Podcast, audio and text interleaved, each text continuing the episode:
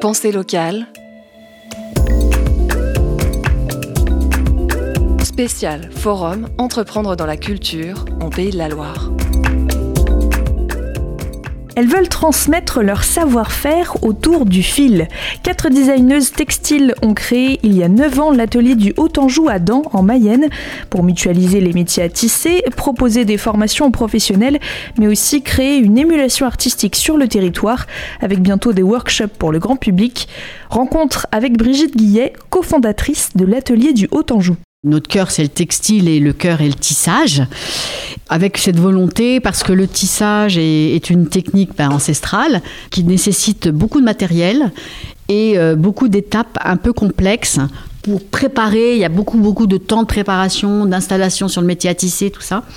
Et il y a des étapes, c'est quand même vraiment bien quand on est au moins deux au départ, c'est une histoire voilà, de, de connaissances, de réseaux euh, et d'amitié aussi, hein, avec la volonté de transmettre, de créer de la transmission un peu en dehors ou en complément de ce qui se fait dans les écoles.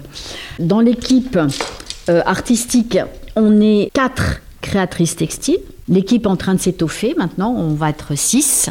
Au départ, j'ai employé le mot école parce qu'en effet, c'était transmission, donc on avait une démarche pédagogique. Et l'autre volet, donc artistique. Là, on a voulu ouvrir aux artistes plasticiens.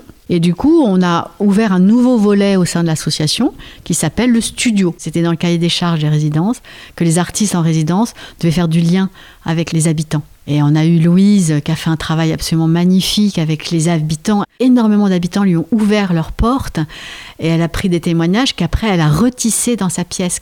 Tous les habitants qui avaient participé sont tous venus à Angers pour voir son exposition. Ça a été vraiment le premier euh, grand événement qui a fait vraiment du lien avec les gens du village. Mais ça, on y tenait beaucoup, mais on, voulait leur offrir quelque chose de beau.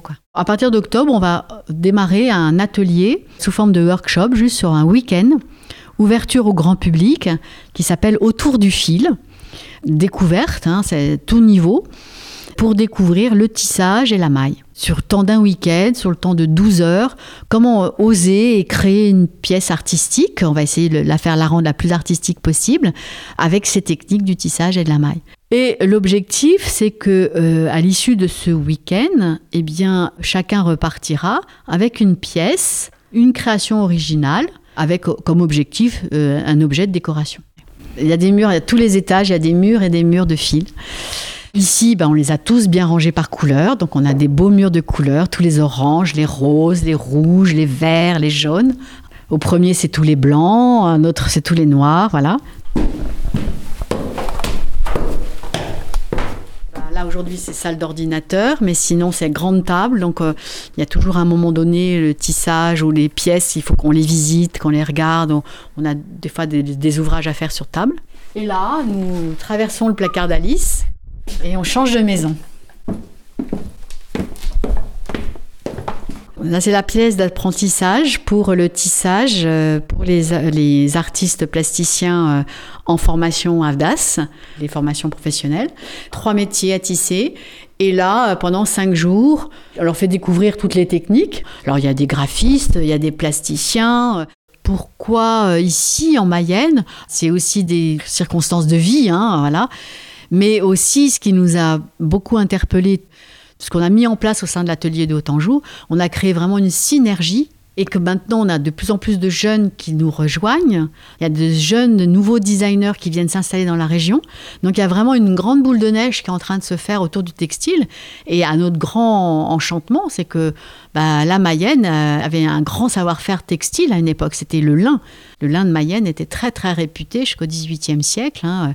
Euh, Château-Gontier était vraiment un port euh, de péage où les toiles de Mayenne, d'ailleurs on a encore une usine qui s'appelle Toile de Mayenne, hein, qui avait vraiment ce savoir-faire, cette expertise. Il semblerait que à nouveau les politiques et tout se reprennent conscience de ce patrimoine on espère euh, aussi euh, y contribuer. Un reportage de Marie Chevillard pour l'autre radio. C'était Pensée locale, un enjeu de société. Une émission réalisée dans le cadre du 4e forum Entreprendre dans la culture en Pays de la Loire. Le 25 octobre 2022 au Média Campus de Nantes.